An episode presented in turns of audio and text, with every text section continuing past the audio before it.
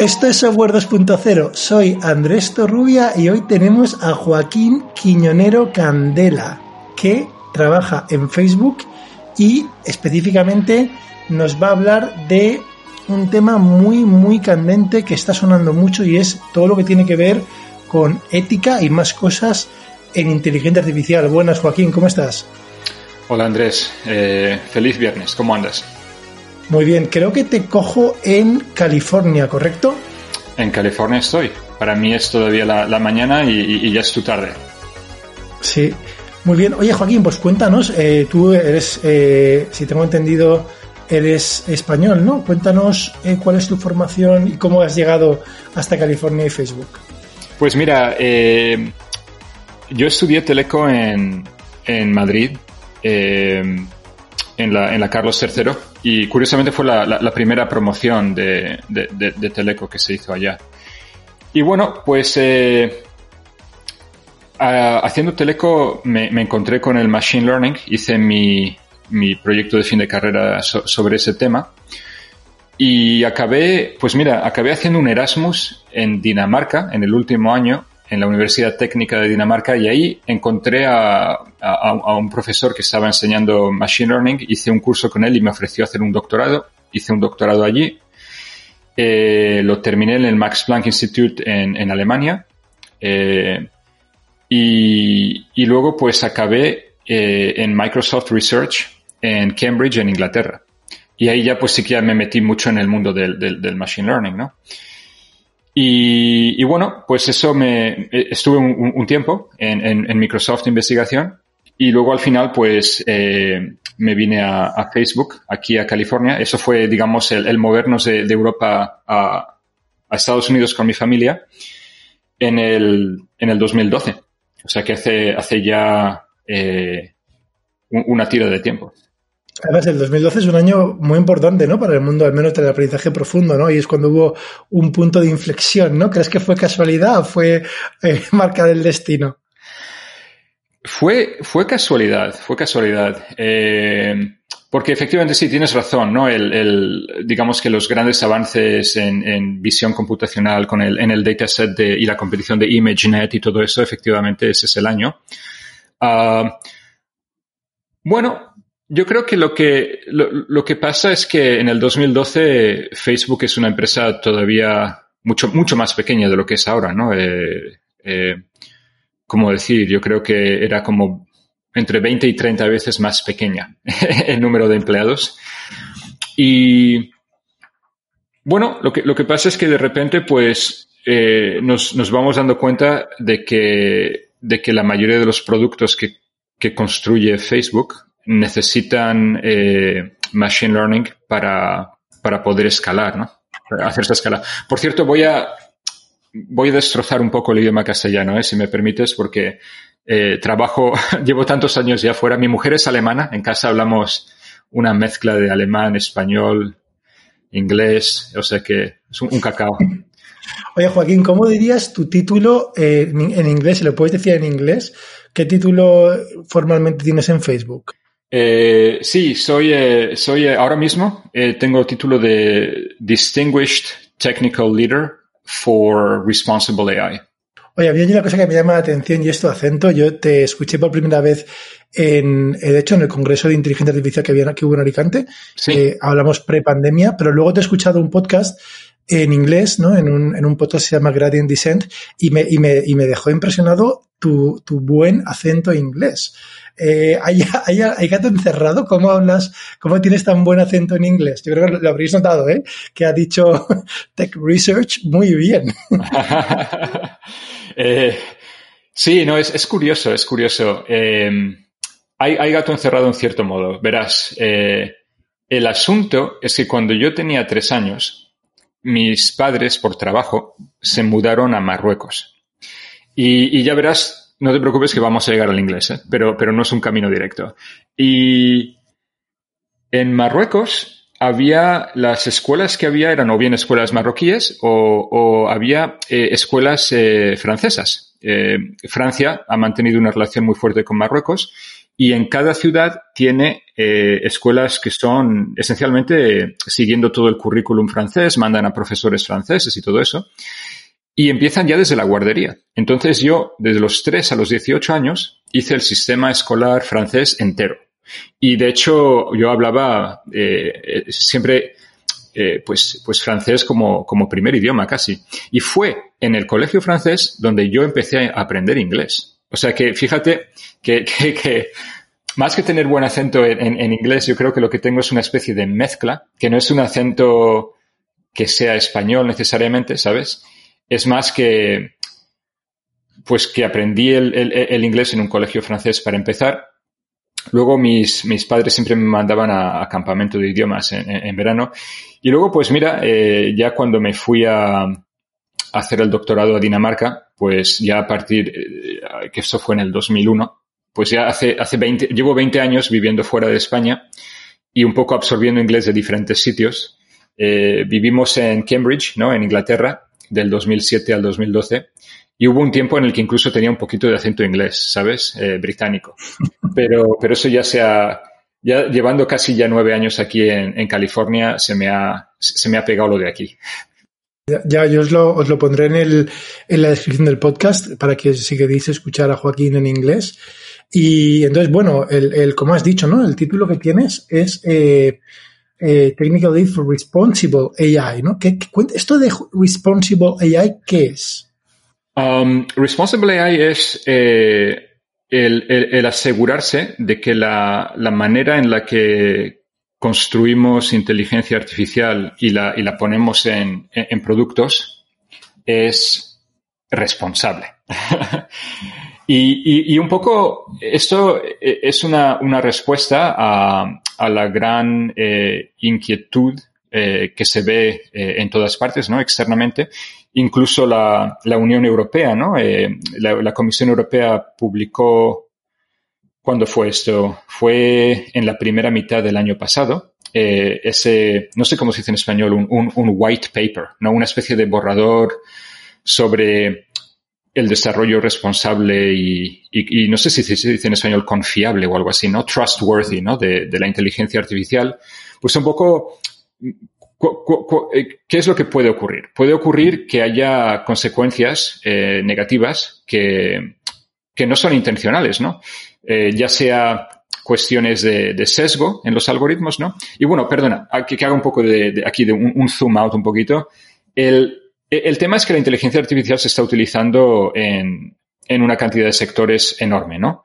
Eh, se utiliza eh, en, sitios como eh, en, Estados Unidos en el, el sistema de, justicia, ¿no? Eh, se utiliza para, para, un poco para predecir o para evaluar el riesgo que, puede tener un, un, una persona de, reincidir y, ver un poco si se les, si se, si, se, si tienen que esperar el, juicio en la cárcel o si tiene, o si pueden ir a casa y tal, ¿no? Ese es un ejemplo que, que, que digamos, que llevó a la luz muchas de las preguntas sobre, sobre sesgos, ¿no? Se utiliza, por supuesto, eh, eh, en, pues para, para, hacer el ranking de contenido, ¿no? O, o en Facebook, eh, y no solo en Facebook, pues para, para, automáticamente detectar contenido que o es ilegal o que, o que, que no está conforme con los estándares, ¿no? De, de, de uso de, de, los productos y tal. Se utiliza en, en áreas como la, la, agricultura. Tengo, tengo amigos trabajando en inteligencia artificial para, para agricultura, en los coches autónomos, en fin, en todas partes. Y las decisiones que toma, que toma la inteligencia artificial o que ayuda a tomar eh, pueden tener consecuencias, ¿no? Uh, por ejemplo, piensas también en la inteligencia artificial para, pues para recomendar oportunidades de empleo a la gente, ¿no? Nosotros tenemos un producto así en Facebook también, ¿no? Esa, digamos que tienen consecuencias económicas, de justicia, ¿no? Eh, de, de oportunidades de educación para la gente. Entonces la pregunta es un poco, ¿qué riesgos hay en esas, en esas decisiones, ¿no? Y uno de los riesgos pues, puede ser eh, que la inteligencia artificial refleje o amplifique eh, sesgos o, injusticias que, que existen en, nuestra sociedad, ¿no? Luego también hay preguntas de, transparencia, ¿no? Yo, si, hay una inteligencia artificial que un banco utiliza para, dar créditos, ¿no? Y, no me dan un crédito. y, yo no comprendo por qué. Eh, ¿Qué transparencia existe, no? Eh, o qué, ¿Cómo puedo yo tener una explicación?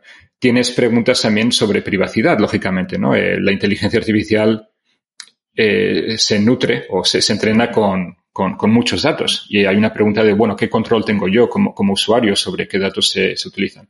Hay preguntas de, y todo eso estoy intentando traducir en, mi cabeza, eh, de robustness, de robust, ¿cómo se diría eso? ¿Robustez?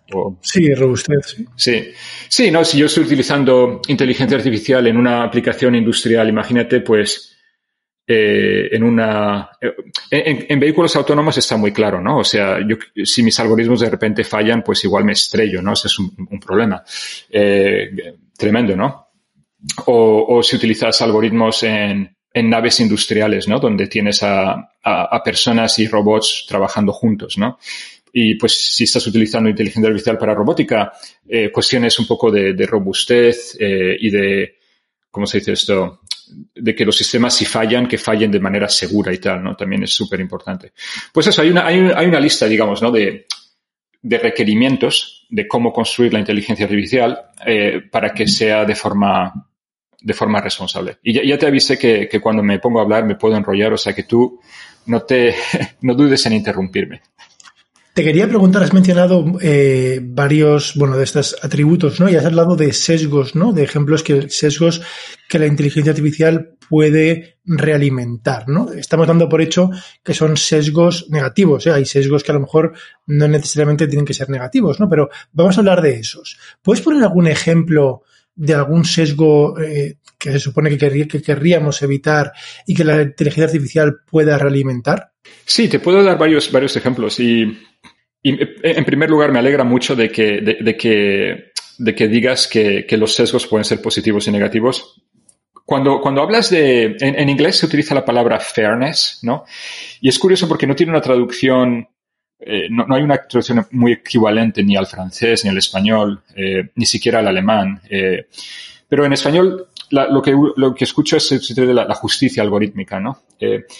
el vocabulario sesgo, justicia, fairness y tal, hay que, hay que sentarse un poco y, definir las cosas y, y, ahora, más tarde en la conversación, te daré ejemplos un poco de casi definiciones un poco distintas, ¿no? Hay, que pensar mucho en eso. Em, te voy a dar un par de ejemplos. Un ejemplo que te voy a dar es el de en, visión computacional.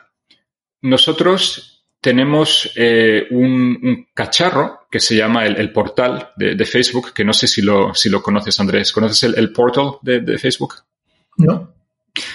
Desgraciadamente mucha gente no lo conoce, pero, pero es como un aparato de, de videoconferencia. Ah, el portal de físico, un aparato físico, pensaba que te he hecho una web. Sí, eh, una conferencia, sí, que se te, además te, te, te, amplificaba la gente, entonces te la pone cerca, ¿no? Sí, sí, sí, exacto, sí, sí, sí, No, es maravilloso. Yo le he mandado a, a, mis padres eh, que están en, en Madrid uno, a mis suegros que están en el norte de Alemania otro, porque los sábados por la mañana, ¿sabes? Cuando mis hijos y, sus abuelos se ponen a hacer videoconferencia, pues siempre es muy frustrante, ¿no? Porque utilicen el software que utilicen, si están en su tableta o en su teléfono, pues siempre tienes que estar asegurándote de que la cámara te está enfocando, de que estás a la distancia correcta, que se te ve y tal, ¿no?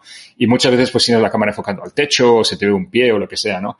Eh, lo, que una de las cosas que, utiliza el, el, portal este de, para videoconferencias es que tiene una, una, cámara con inteligencia artificial que lo que hace es que te detecta dónde está la gente.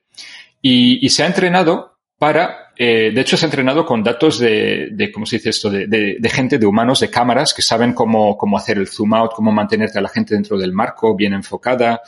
Hay, hay momentos mágicos, por ejemplo, si, eh, aquí en la habitación donde yo trabajo, eh, mi mujer a veces pues viene y, y, si me he portado bien me trae un café. y, y ves como el portal de repente detecta que hay otra persona y te hace como un zoom out, ¿sabes? Para que, para que quepamos los dos y estemos los dos en el, en el marco. Eh, a veces si pues tengo una nevera detrás de, mí, si, si agarro una botella de agua o lo que sea y me alejo un poco, la, la cámara se, se, mantiene centrada en mí, ¿no? Me hace como un zoom in, digamos. Pues esa cámara eh, al principio no funcionaba para gente eh, de, piel de color más oscura. y, funcionaba peor para mujeres. Y el ejemplo, digamos que fue como muy, muy brutal, muy notable, fue que mientras estábamos desarrollando esta cámara, teníamos una, una, mujer de, color, eh, originalmente de Nigeria, que estaba en nuestro equipo, y de repente, pues ella estaba eh, con, un hombre eh, blanco en la, en la imagen, ¿no? y la cámara se centraba en el hombre blanco y la cortaba a ella. Y decíamos, ¿esto cómo puede ser? Pues el problema es que el algoritmo de inteligencia artificial que te detecta a la gente, donde está, se había entrenado mayoritariamente con, con datos que representaban, en primer lugar, a hombres más que a mujeres y a gente de, colores de piel mucho más claros, más que oscuros, ¿no? Entonces, es un, sesgo, ¿no? Eh, eh, ¿cómo, ¿cómo, se definiría el sesgo aquí? Pues si tú dices que el objetivo de tu algoritmo es eh, detectar a la gente con precisión y tú mides esa precisión en las unidades que quieras, pues la precisión no es la misma para hombres y para mujeres y no es la misma para tonos de piel distintos. Entiendo. Entonces, y esto es, eh, claro, es importante, ¿no? Esto, Joaquín, porque el, algoritmo, vamos a, decir, no es que esté eh, actuando conscientemente, entre comillas, ni siquiera son conscientes, ¿no? Eh, de manera racista o de manera misógina, no.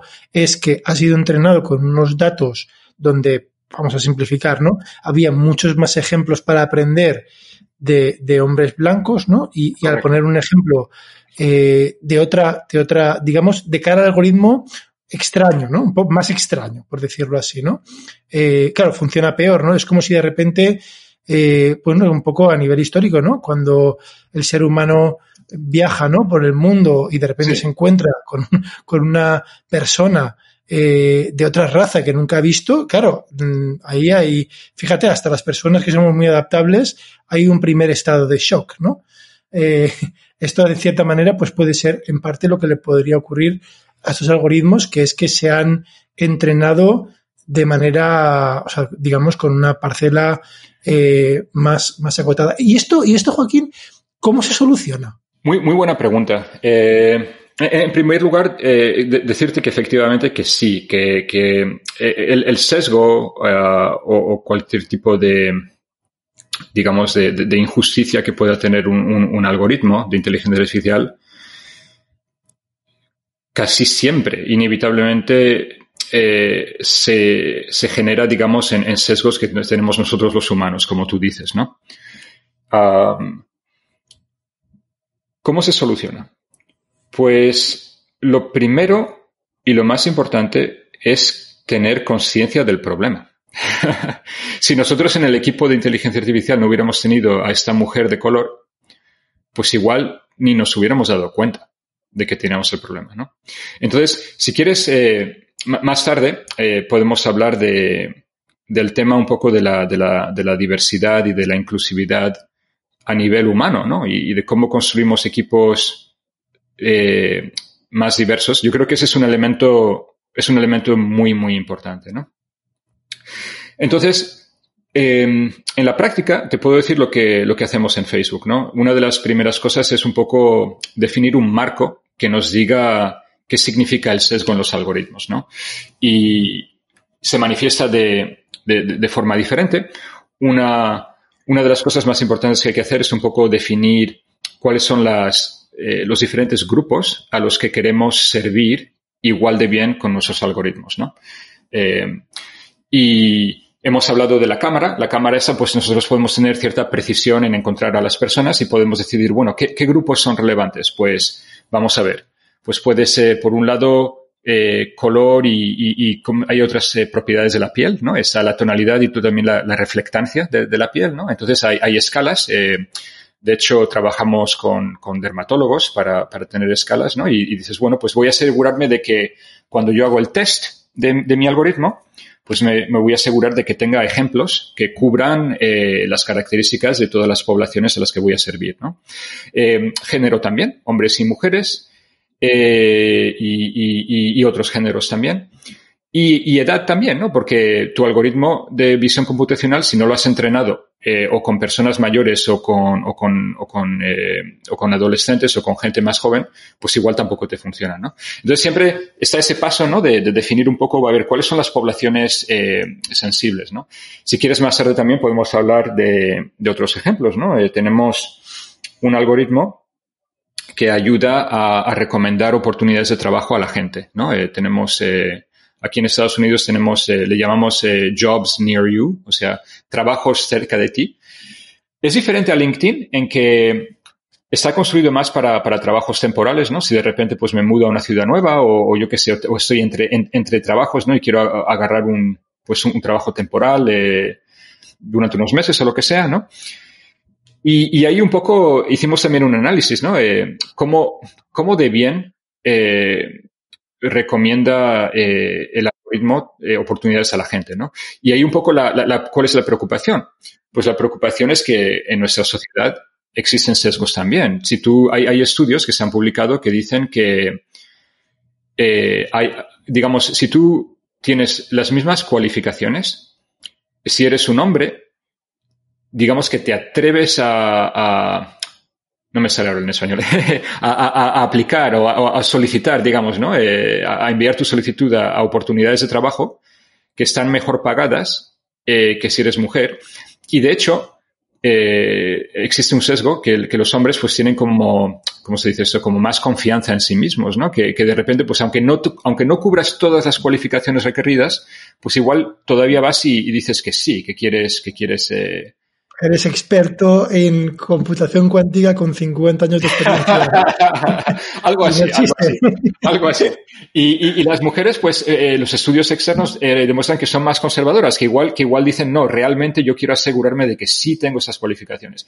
¿Qué pasa? Que si tú estás entrenando un, algoritmo con esos datos, te va a reflejar esos sesgos. También los hombres tienden a, aplicar a, digo aplicar y no es la palabra correcta, a solicitar a mandar su solicitud a, trabajos que, pues que igual que pagan más en media, pero no es que, no es que, ya te digo, y eso es controlando con las cualificaciones y asegurándose que sean las mismas, ¿no?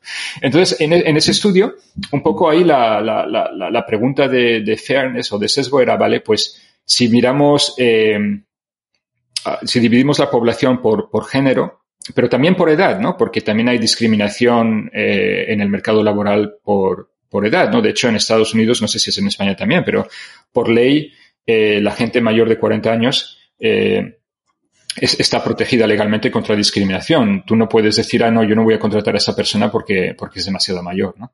Entonces, te quieres asegurar de que ese tipo de, sesgos no se reflejen en el, en el algoritmo, ¿no? Entonces, es un poco tener un poco como un, playbook, un, proceso donde dices, vale, pues cómo lo defino, cuáles son las poblaciones eh, sensibles y luego pues hay que ponerse a, a medir, ¿no? Hay que hacer un test y asegurarte de que tu algoritmo trabaje, que funcione bien para, para todo el mundo. Hay una pregunta difícil, Joaquín. Yo, yo una reflexión que hago de todo esto eh, y ya desde hace muchos años, ¿no? Es que cada vez vivimos en un mundo, como tú dices, más algoritmizado, ya sea con algoritmos incluso explicables, ¿no? Algoritmos de, de, de, de lo que llaman sistemas expertos, pero que son condiciones, ¿no? O, ya en plan extremo, que es un poco más opaco, no es que sea opaco, es que la explicabilidad, la explicabilidad es muchísimo más compleja, ¿no? Donde, donde lo que muchas veces pienso es, jo, como seas una excepción, de lo que sea, la llevas muy clara, ¿no? O sea, imagínate que eres de ese 1% de piel de reflectividad tal, pues la llevas clara. A mí me recordaba una vez, eh, los españoles, sabes que tenemos dos apellidos, ¿no? Y esto en Estados Unidos eh, no es común, ¿no? En cierta manera somos una excepción. Y encima tenía un amigo que tenía eh, un nombre larguísimo con dos apellidos y con una ñ. ¿Sabes? Y eh, cuando se enviaba un correo, me acuerdo que esto fue en el CERN, que, que en el CERN, eh, claro, era, era un entorno internacional, y me acuerdo que los servidores petaban con su nombre, ¿no? O sea, simplemente, o sea, ahí, y claro, no se le va a cambiar, ¿no? Con la, y tú también tienes Quiñonero, y en esta URL que hemos puesto sale Quinonero, que te saldrá estarás cansado, ¿no? De, de esto. Sí, sí, sí. Eh, que en cierta manera eres víctima, ¿no? De, de, de una algoritmización y una discriminación de la ñ, ¿no? si nos ponemos un poco, eh, un poco así. La pregunta es, eh, claro, ¿cuál es el umbral? ¿no? Esto, este, este, debate ya ha ocurrido, incluso has hablado de, de, asignación de recursos en función de poblaciones, ¿no? El, más extremo, que es un tema muy delicado, ¿no? Es de las enfermedades raras, ¿no? Que es, oye, eh, eh, claro que a todos nos gustaría, ¿no? Que, que dedicar eh, igualdad, ¿no? De, de dinero a todas las enfermedades, pero en la práctica eh, no sé, mm, bueno, pues la es que yo no tengo la respuesta, ¿no? Pero parece que en la práctica no se dedica igual a una enfermedad que pueda tener todo el mundo eh, como una enfermedad que tiene un uno por mil, ¿no? O uno por millón uno por millón, ¿no? De, de, la población, ¿no? Entonces me, me, me, planteo, ¿no? Este tipo de, de, porque claro, al final duele mucho, ¿no? Eh, pero hay que poner números, o al menos yo como ingeniero intento procurar poner números, ¿no? Para poder cuantificar las cosas, porque si no, eso es muy difícil, ¿no? Hay, gente, o sea, a veces hablas con gente que está un poco, eh, evita el querer poner números a las cosas, ¿no? Pero quizás más difícil tomar la decisión. ¿Cuál es tu experiencia o a ti, digamos, en tu posición, ya te llegan estas decisiones tomadas? No, es una, es una pregunta excelente. Mira, eh, yo creo que hay que hacer hay, que darse cuenta de que el desarrollo responsable de la inteligencia artificial o el desarrollo responsable de, curas para enfermedades o, incluso cómo se distribuye la, vacuna del, COVID, ¿no? Se la das a todo el mundo o, priorizas, ¿no?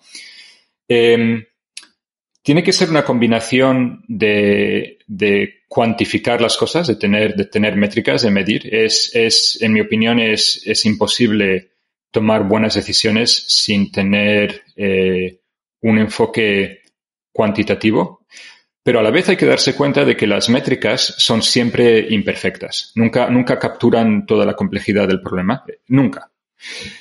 Entonces, lo que hace falta también, a la vez, es hace falta tener un, un proceso.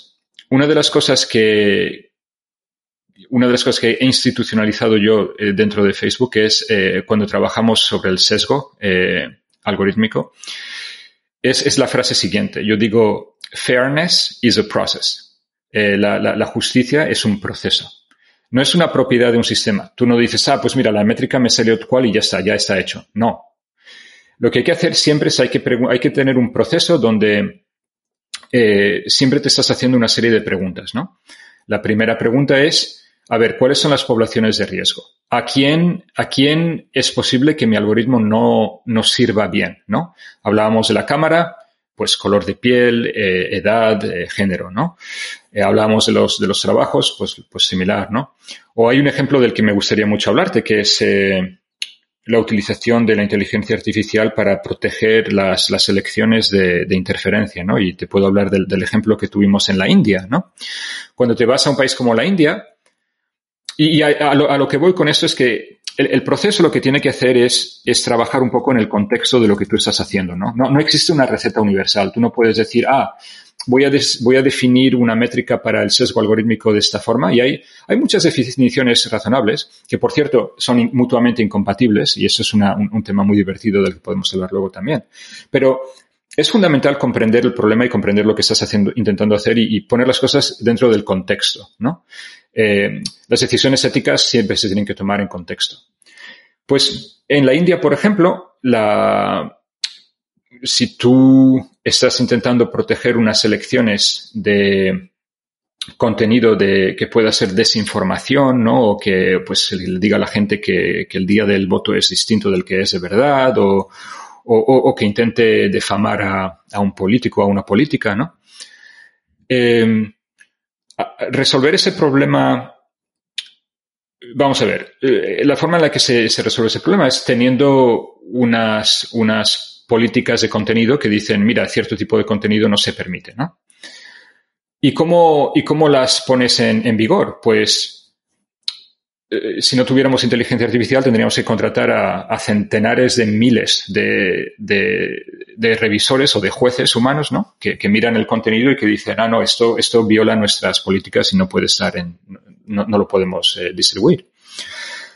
Pero en un país como la India, ¿no? Donde tenías casi, eh, ya no me acuerdo la cifra exacta, pero era, era un poco menos de mil millones de, votantes, ¿no? Pero las elecciones más grandes del mundo, ¿no? En términos de votantes no hay, no hay número de humanos suficiente para revisar todo ese contenido en, tiempo real. ¿no? Entonces, lo que hay que hacer es utilizar la inteligencia artificial para eh, priorizar. ¿No? Entonces, imagínate que tienes pues varios miles de, humanos que están revisando el contenido y asegurándose de que, de que, de que está permitido. Lo que puedes hacer con la inteligencia artificial es eh, descartar contenido que, que, no tiene riesgo. Si yo pongo una de las cosas que me gusta mucho hacer es triatlones, ¿no? Si yo estoy poniendo una foto, yo qué sé, de mi última triatlón, pues sé que no tiene riesgo de ser eh, interferencia en las elecciones, no tiene nada que ver con eso. Si alguien está hablando de, política, ¿no? Y está diciendo, ah, pues mira, la, política tal de, de, un estado del sur de la India eh, ha dicho pues yo qué sé, que, que, vamos a pasar esta ley o lo que sea y es una mentira, ¿no? O algo así. Pues eso es de, alto riesgo, ¿no? Entonces, si tú puedes, digamos, descartar todo lo que es muy, muy bajo riesgo o que no tiene nada que ver, ¿no? Eh, y, y, construirte un clasificador de contenido que te diga, mira, estos son temas que discuten eh, asuntos sociales o políticos. Entonces, eso sí que los queremos revisar. Va a ser una fracción muy pequeñita de todo el contenido, ¿no? Entonces, lo que haces es que maximizas la, la eficiencia de la utilización de los recursos, digamos, eh, de, humanos, ¿no? De, revisores humanos. ¿Y cuáles son los problemas, digamos, de, sesgo que puedes tener? Pues, o, cuáles son las poblaciones vulnerables que tienes. La India tiene eh, veintipico eh, lenguas oficiales, ¿no? Para empezar. tiene culturas muy distintas, incluso religiones, ¿no? castas distintas. Y la pregunta es un poco esa inteligencia artificial que estamos construyendo. Agarra sencillamente los idiomas, ¿no? Funciona igual de bien, eh, eh, digamos, en, todos los idiomas eh, que se hablan en la India. Porque si no funciona para algunos idiomas, imagínate que para algunos, pues, es como una escopeta de feria, ¿no? Que, que no, que no, que no da ni una, ¿no? Pues, pues de repente a esos revisores humanos que se especializan en ese, idioma les estamos mandando cosas al azar y se van a pasar la mayoría del tiempo revisando eh, contenido que, no tiene ningún riesgo, ¿no? Con lo cual el nivel de protección que estamos ofreciendo es mucho más bajo, ¿no? Para, para, un idioma que, que, para otro. Y lo que tenemos es un presupuesto fijo, ¿no? De, de, gente, ¿no? Entonces la cuestión es, eh, estás, estás, eh, digamos, estás utilizando, estás maximizando la utilidad de esos recursos y los estás asignando eh, de, forma justa, vamos a decir. Estoy utilizando la palabra justa con, cuidado porque significa muchas cosas, pero eh, al, final lo que quieres hacer es predecir riesgo con inteligencia artificial igual de bien para todos los idiomas y todas las regiones en la, en la India, ¿no? Y la, y la forma de hacer esto realmente es tener un proceso, un proceso donde tienes una, haces una evaluación de riesgo eh, completa de tu producto, de lo que estás intentando hacer, ¿no? Eh, donde tienes muy claro, a ver, ¿cuál es el objetivo aquí? ¿no? El objetivo es proteger a, la gente de interferencia en las elecciones. Vale. Eh, ¿Cómo lo hago, no? Pues voy a utilizar la inteligencia artificial para priorizar y tal, ¿no? Vale.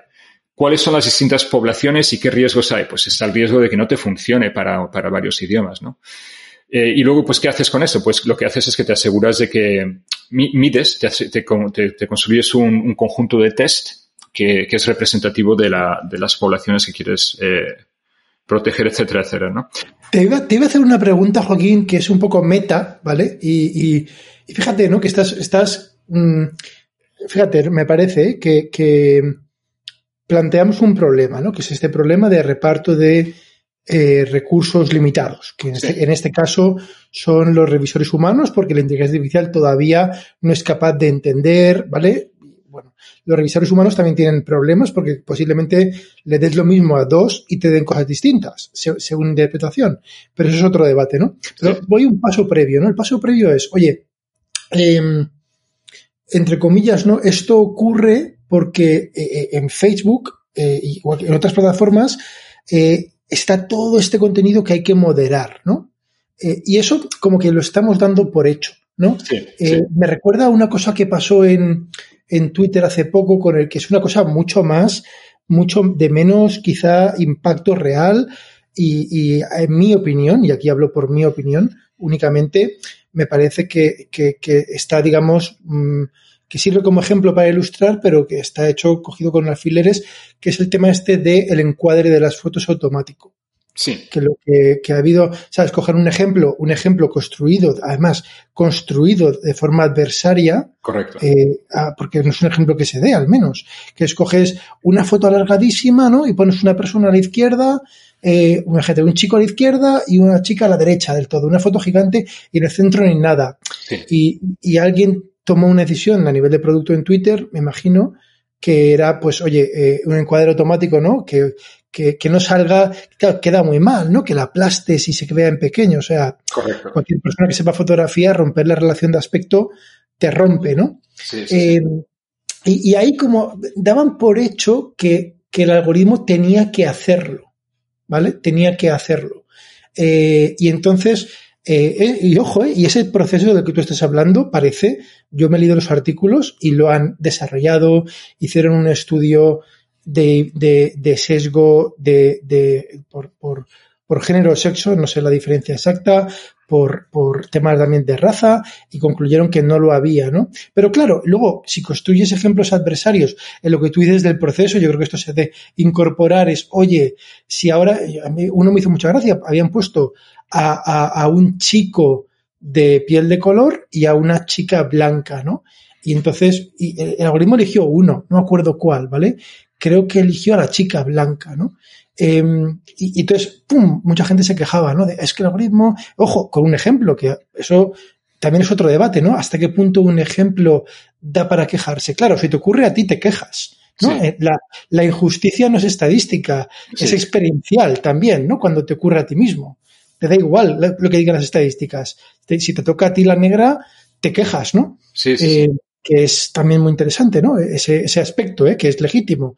Eh, pero claro, la, la, o sea, para mí la pregunta es, oye, eh, eh, ¿hasta qué punto hay decisiones que escapan a la inteligencia artificial responsable, que son de producto y que luego esas decisiones pueden generar problemas que queremos resolver con inteligencia artificial, ¿no? Es quizá otro debate, ¿eh? pero es que me parece que hay un debate por encima de, de, de, el debate, digamos, de la ética y la justicia de la inteligencia artificial, eh, que es el debate del mundo productizado, ¿no? no es buena palabra, ¿no? Del mundo procedimentado sería más adecuado, eh, en el que vivimos, ¿no? Entonces, no sé si a ti ya te llegan estos problemas eh, eh, encasillados y me imagino que sí, ¿no? Yo me pongo en tu lugar y pienso que ya está así, ¿no? El producto está así y tú tienes que solucionar un problema, pero a alto nivel, ¿no? A nivel legislativo y tal, me planteo este tipo de cosas, ¿no? Y no, no sé si piensas en estos términos. Sí, sí que pienso en esos términos y, el problema lo desencasillo. y la, la cosa que me gusta decir siempre es que es que los problemas éticos de la inteligencia artificial no son eh, principalmente o, primariamente problemas de inteligencia artificial. Son problemas de, son problemas humanos, son problemas de producto, de cómo se ha diseñado el producto. Y lo que me gusta mucho distinguir, tenemos un poco la disciplina en nuestro, en nuestro marco para, para lidiar con el sesgo y, la justicia algorítmica. Siempre distinguimos la implementación de, eh, digamos, eh, los resultados de producto. Porque es un poco como, tú imagínate que construyes cualquier máquina, ¿no? O, una pieza de software, ¿no? Es la, diferencia entre hacer un test, eh, lo que, no sé cómo se dice en español, un, unit test eh, frente a hacer un, eh, test de integración, ¿no?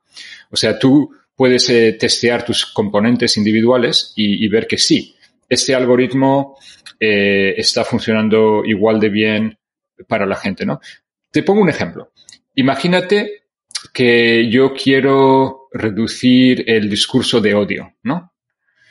Y vale, perfecto. Pues entonces, ¿qué puedo hacer? Puedo decir, bueno, a ver, eh, ¿qué riesgos hay? Pues hombres versus mujeres, diferentes regiones. Pongamos que sea en Estados Unidos, ¿no? Y, en Estados Unidos, pues, en diferentes regiones, diferentes condados y estados tienen una composición de población distinta, con culturas y normas distintas, pues, eh, a ver, vamos a asegurarnos de que funcione igual de bien el, algoritmo, ¿no? O en Estados Unidos, ahora, dado que hay, eh, digamos, dos dimensiones importantes, una sería el, espectro político, ¿no? Tú tienes publicaciones que son más eh, liberales, otras más conservadoras, igual tienen estándares, ¿no? Eh, distintos de, de, pues, cuánto, qué, lenguaje toleran y tal, ¿no?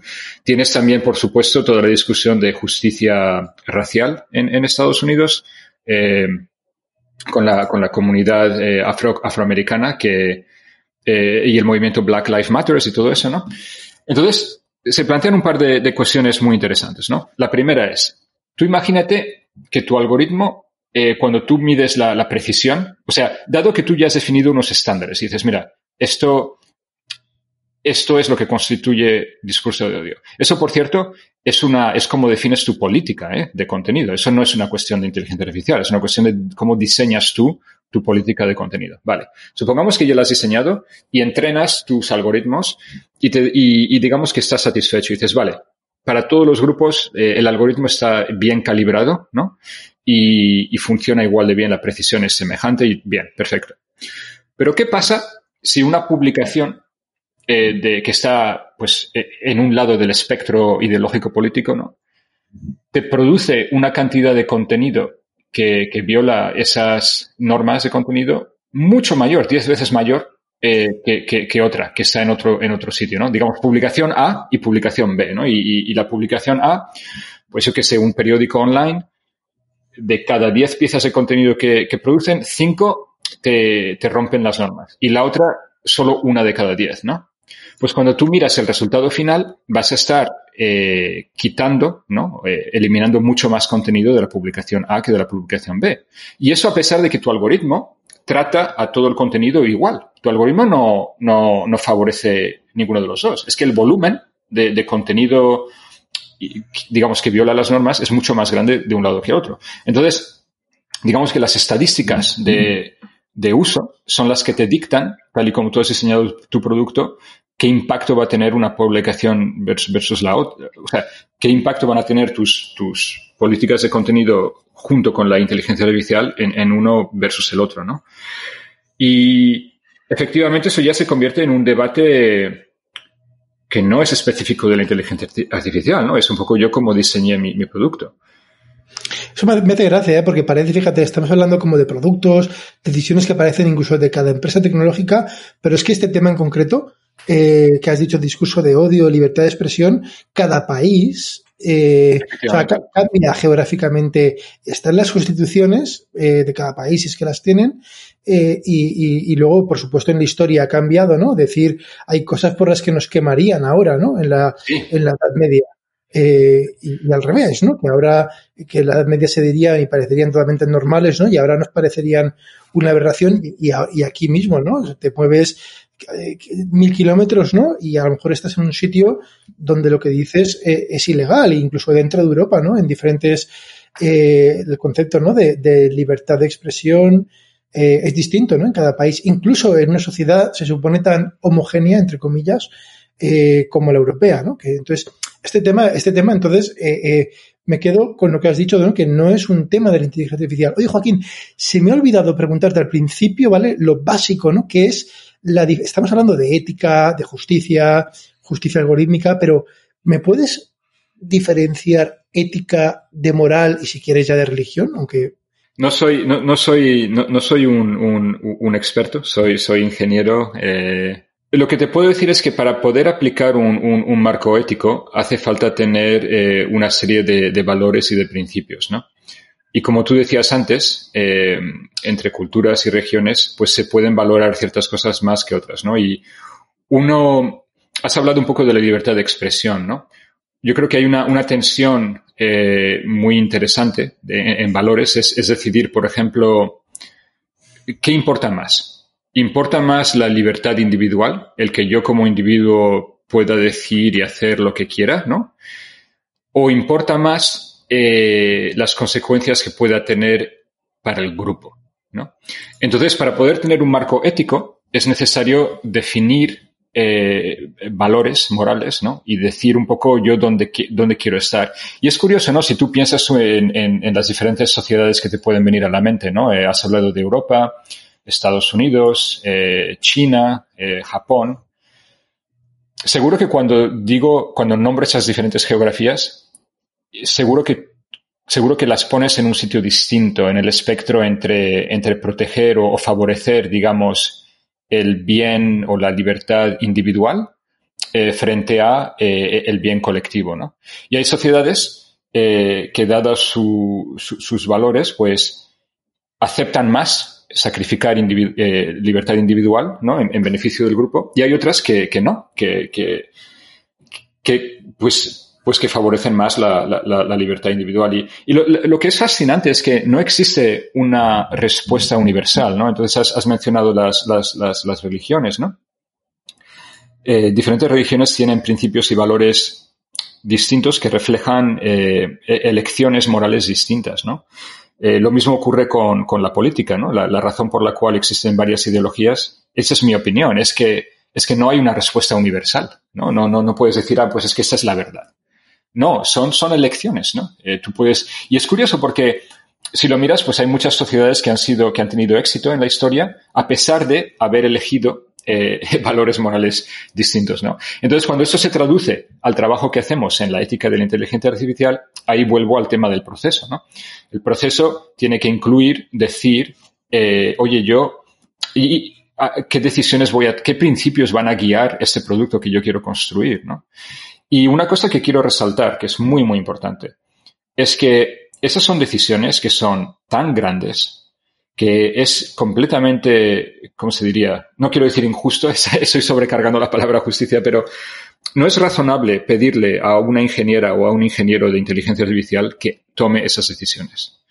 Es necesario construir equipos multidisciplinares que tengan eh, gente de producto, que tengan, de hecho, nosotros en nuestro equipo tenemos eh, gente que son expertos en, filosofía política y en filosofía moral. Y la razón por la cual los tenemos es porque nos ayudan a hacer todas las preguntas que hay que hacer.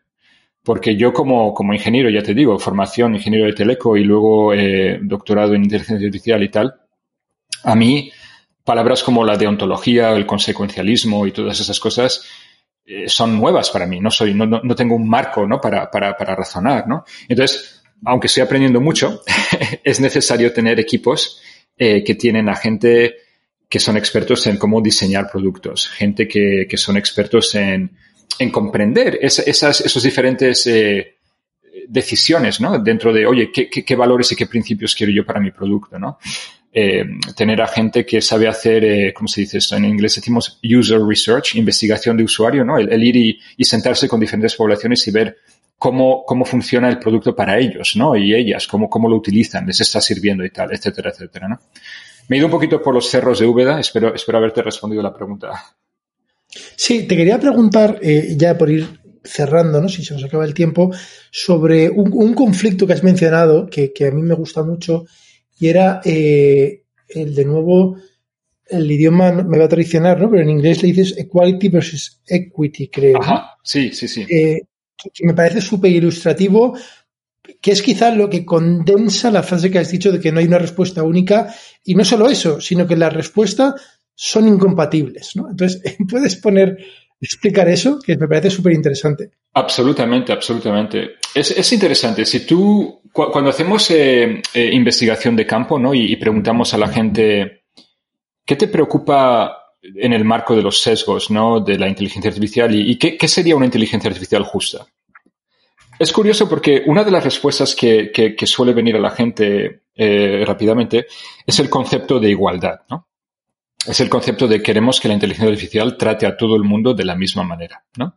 Queremos que, si tú piensas que eso es una carrera ¿no? de, eh, un 100 metros o un 5K o lo que sea, pues ponemos la, la, línea de salida, la ponemos en el mismo sitio para todo el mundo. ¿no? Y, y, ya la gente pues ya sale y corre. Y entonces, bueno, pues sí, es, es razonable. Pero eso sería razonable cuando te lees, eh, me, me, he estado leyendo unos tochos de, de, la historia de la justicia y cosas así que son impresionantes. Eh, una de las cosas muy, muy interesantes es decir, ya, pero es que, es que no todo el mundo tiene las mismas circunstancias, ¿no? Creo que es una, creo que era Ramón y Cajal el que decía que yo soy yo y mis circunstancias. Y ese tema. Era, ah, perdón, sí, sí, perdón. Eh, Ortega y Gasset. Sí, sí. Eh, gracias por corregirme. Eh, pues el tema de las circunstancias es fundamental, eh, porque piensa un poco en eh, hoy en día solo las mujeres se quedan embarazadas, los hombres no nos quedamos embarazados. Por eso hay plazas de aparcamiento reservadas más cerca para las mujeres. ¿Por qué? Porque tú no puedes decir, ah, yo voy a tratar a todo el mundo igual eh, y hago el parking y si te queda a 500 metros de donde tienes que ir, pues, pues es lo que es, ¿no? dices, ya no, pero es que hay, una parte de la población que si, si, si estás embarazada de ocho meses y medio, nueve meses, pues pues caminar 500 metros, sobre todo si tienes prisa, pues se va a costar más. Entonces, se justifica no tratarte de la misma manera, se justifica poner esa plaza de aparcamiento lo más cerca posible donde tienes que ir.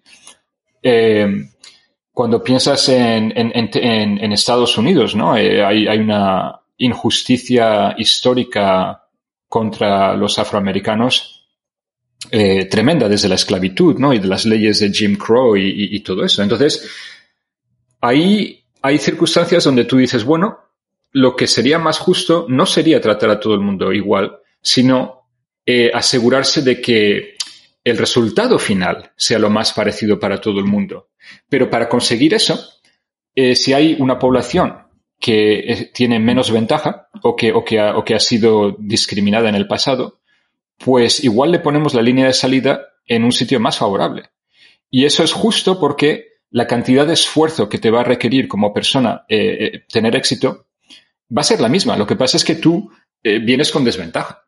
Entonces, para darte un ejemplo concreto de en, qué se traduce esto, te doy un ejemplo de producto. ¿no? en Estados Unidos, a raíz un poco de, ya te digo, de, toda la discusión sobre justicia social racial ¿no? y del movimiento Black Lives Matter, nosotros hemos eh, dado más visibilidad a, páginas de, anuncios de, de, negocios, ¿no? de negocios locales sobre todo, que, están eh, donde los dueños o, la o dueñas, la gente que, que ha construido esos negocios son gente afroamericana. ¿no?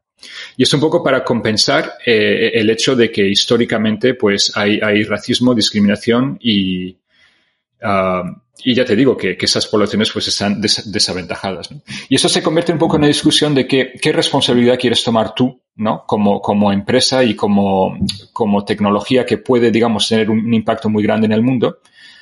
Realmente se justifica tratar a todo el mundo igualmente cuando hay poblaciones que, ya te digo que, pues, pues que sufren desventaja o, discriminación histórica.